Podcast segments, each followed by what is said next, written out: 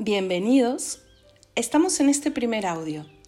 Prácticamente, mm, porque el audio anterior fue una introducción donde les he querido explicar cómo surge eh, la idea de Contigo, que es el nombre que le hemos puesto a el programa que estamos empezando el día de hoy, después de las vacaciones de verano. Si no lo has escuchado, anda ahí, más o menos, te cuento, te explico eh, en qué contexto también surgen estas reflexiones. Hoy día he querido empezar contándoles lo que me sucedió casi casi eh, los primeros días en el hospital. Pues era de noche y creo que no es eh, difícil imaginarse que las noches en un hospital a veces se hacen un poco más largas o un poco más tediosas. Eh, ¿Por qué? Porque primero estás fuera de tu hábitat, ¿no?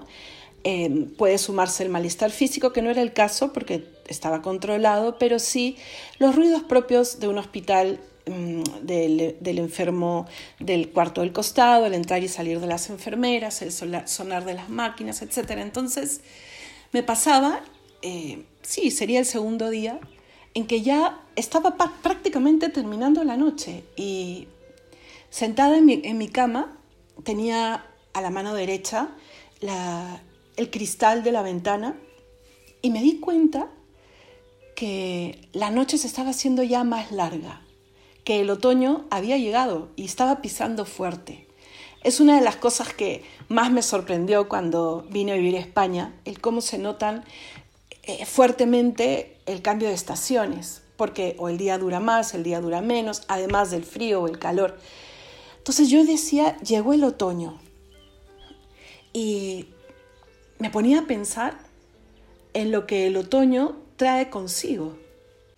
O sea, realmente creo que ha sido la primera vez en la que me he parado a filosofar o a reflexionar sobre el otoño como estación en sí, ¿no? Pero no era tanto, o sea, era lo que causaba en mí en ese momento y por eso quiero compartirlo con ustedes, ¿no? Dije, el otoño me habla, me está hablando, me está diciendo que estas son las oportunidades que trae consigo y la primera gran eh, palabra que resonó dentro de mí fue luz. Todo lo contrario, ¿no es cierto? Porque eh, la noche se estaba haciendo más larga, eh, estaba amaneciendo mucho más lento, pero yo decía, ¿qué sería si no llegase la luz?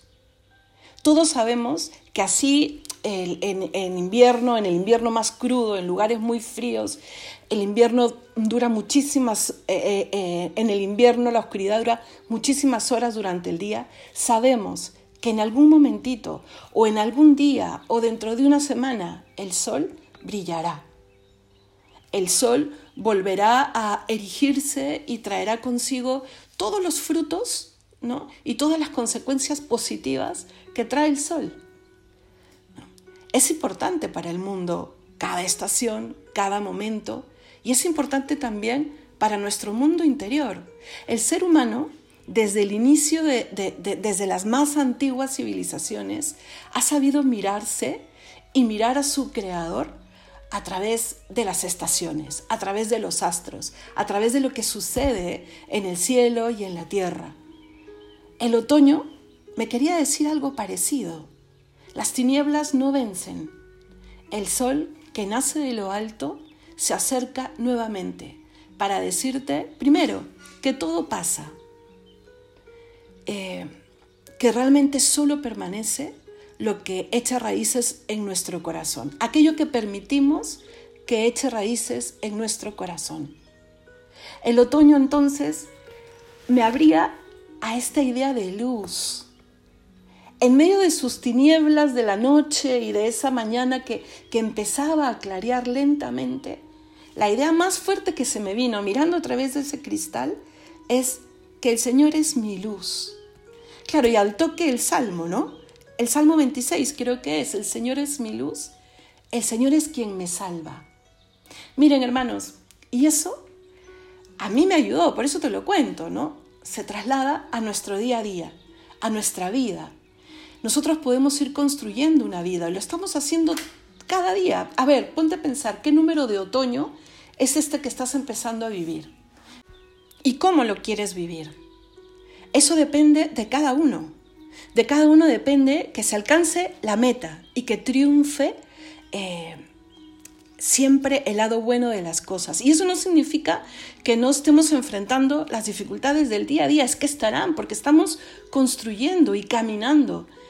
Y en ese caminar, por supuesto que tiene que haber esfuerzo, pero también cosecha, también fruto. Y para eso hay que tener los ojos abiertos para poder medir, para poder ver esa cosecha, ver ese fruto. En otoño los, los peques vuelven al cole, ¿no es cierto? Entonces, eh, em, tienen los uniformes nuevos, los cuadernos nuevos, los libros que están empezando y todo eso les habla a ellos y nos habla a nosotros de una nueva oportunidad, hasta mental, hasta psicológica, de volver a empezar, de hacerlo mejor esta vez. Entonces el otoño me quiere decir eso. Es un tiempo que puede ser para ti y para mí un tiempo de esperanza. Así, estemos en el hospital, así estemos pasando un momento que, exija un poquito más de cuidado, eh, tal vez estás tú empezando eh, en un nuevo eh, trabajo, como me contaba un amigo, pues con esa ilusión con la que llega el niño al primer día del cole, con ese entusiasmo de querer encontrarse con los compañeros y también de saber qué cosa les depara ese año, todo huele a nuevo, todo huele a oportunidad. Hay que saltar detrás de esa oportunidad y no dejarnos de caer, porque también está la parte natural de, pues el, día dura menos, eh, empieza a hacer un poco de frío, entonces puede llegar esto que se conoce como el trastorno afectivo estacional, ¿no? Se dice que en otoño es cuando mucha gente vuelve al psicólogo o saca cita con el psicólogo porque incluso em, el mismo cuerpo, ¿no? Eh, se produce más melatonina que es la que nos ayuda a tener más sueño, menos, menos serotonina, entonces todo puede ser una suma para que tú te sientas un poco decaído. Pero nosotros no solo somos una plantita, no solo somos, o sea, no somos una plantita, no somos un animalito más, somos personas que podemos reflexionar, que podemos ver un poco más allá de las cosas, que podemos comprender que el otoño tiene que llegar y que tiene sus propias bondades que estas oportunidades de empezar, como te decía, y también de refrescar un poco la naturaleza que tanto lo necesita, y después del verano que hemos tenido por aquí, con mayor razón, y los que están terminando el invierno, lo mismo. Se puede aplicar, se puede aplicar perfectamente, porque yo me quiero quedar con aquello eh, que me grita la creación. La creación me habla del creador y un creador comprometido con su creación, un creador eh, que ha dejado la creación en manos del ser humano, de nosotros, y que está puesta ahí para que nosotros sigamos caminando. Eh, por eso, escuchémosle. Y démosle la bienvenida y digámosle y digámonos a nosotros mismos, es tiempo de volver a empezar. Me voy a poner de pie y voy a ser un buen administrador de la gracia del tiempo, porque el tiempo que acaba de pasar ya no vuelve. Entonces yo quiero administrar y yo quiero caminar con los dos pies bien puestos en la tierra y con el alma puesta en un futuro eterno a través de la línea del tiempo de mi vida. Y quiero poder escuchar a Dios que me dice, esto quiero para ti. Y quiero tomar yo las riendas y decir, voy a la conquista de mí mismo. Entonces, cuando esté empezando cada día, cuando veamos que empieza a amanecer y que la luz empieza a vencer las tinieblas, que nosotros reconozcamos en ese momento físico también un impulso, un impulso interior, un impulso espiritual. Y un último consejo. Eh, en verano la tierra da su fruto, ¿no es cierto? Y aquí en Europa, sobre todo en las zonas rurales, yo me imagino que en todos lados, ¿no? Pero realmente me encontré con esa realidad, sobre todo aquí. Eh, ¿cómo, se, ¿Cómo se preparan para el invierno? Conservan sus alimentos, sobre todo los alimentos que salen de la tierra. Tienen ya su manera de conservarlo, pero se dedican días y horas eh, largamente para hacerlo. Entonces tienen en sus despensas de invierno eh, frutos que por supuesto la tierra no les va a dar en el invierno. O sea, lo que se, lo que se dice, ¿no? Guardan pan para mayo, algo así. Eso también nos deja una lección espiritual que nos tiene que ayudar, ayudar a discernir. En los momentos de luz, de claridad, de tranquilidad, cuando todo se ve bien, es cuando yo tengo realmente que decirle a mi alma, decirme a mí misma que esta lucidez eche raíces dentro de mí, que se transforme en virtud, que se transforme en luz, porque llegarán los días de tinieblas, porque llegarán los días en donde parezca yo que no sé nada y que no entiendo nada y que no sé ni siquiera cómo vivir y cómo decidir. Pues ahí está lo que yo guardé.